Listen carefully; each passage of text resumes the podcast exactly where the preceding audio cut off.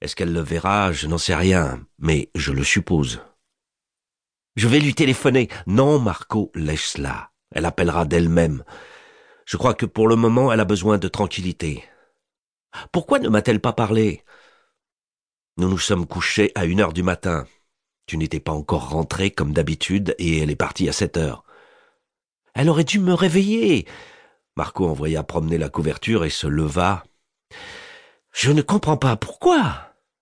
C'est aussi ce que je me demande. Marco se traîna jusqu'à la cuisine, constata qu'il n'y avait pas de petit déjeuner sur la table comme les autres dimanches, chercha la cafetière à expresso et la mit sur le feu. Je croyais que Pietro était marié. Ta mère aussi. Ça dure depuis quand? Aucune idée. Depuis l'été, peut-être. Il haussa les épaules et s'assit à la table quand Marco apporta le café. Tandis qu'au dehors la tempête faisait rage avec une violence intacte, le père et le fils s'entretinrent encore une demi-heure des vicissitudes de la vie. Puis Proteo Laurenti décida de faire une promenade malgré le mauvais temps. Il voulait acheter des journaux et s'asseoir au café San Marco, dans l'espoir de se distraire un peu. Peut-être trouverait-il un moyen de faire revenir Laura. Il avait commencé à neiger, et la borra chassait les flocons mouillés presque à l'horizontale de par les rues. Les voitures étaient rares et roulaient au pas. À en juger par les traces sur le trottoir, les piétons ne s'étaient encore guère risqués au dehors. Trois maisons plus loin, il vit les pompiers. L'un d'eux, sur l'échelle vacillante déployée jusqu'au quatrième étage, tentait de décrocher un volet qui brinque-ballait, suspendu à un gond, avant que le vent ne le précipite dans la rue. Laurenti remonta son col, passa sur l'autre trottoir et rasa les murs. Les éléments naturels qui cinglaient son visage lui faisaient du bien, même s'il ne pouvait le détourner de son chagrin. Il passa devant la galerie de ses amis, dont les rideaux de fer étaient tirés. Il aurait aimé leur parler. Leur sympathie l'aurait réconforté, mais le dimanche matin il ne fallait pas y songer. Sans doute était-il encore au lit avec Barney, leur petit terrier. L'eau pénétrait à travers les semelles de cuir dans ses souliers bas. Un peu avant le magasin de journaux, un autre homme arriva en sens inverse. La tête rentrée dans les épaules, une écharpe enroulée presque jusqu'aux yeux.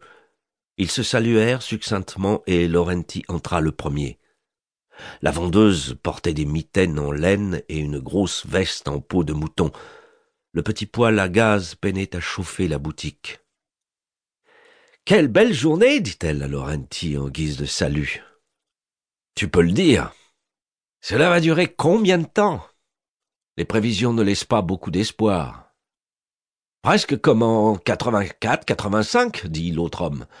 Cet hiver-là, même la mer avait gelé au Molo d'Ace. S'il te plaît, donne-moi le piccolo, le corriere et il sole vingt-quatre ore. Laurenti n'était pas d'humeur loquace. Il vivait depuis plus de vingt-cinq ans à Trieste, mais ne s'habituait pas au radotage incessant de ses habitants sur la ville.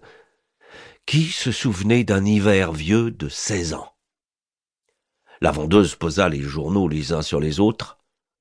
Cinq mille deux cents.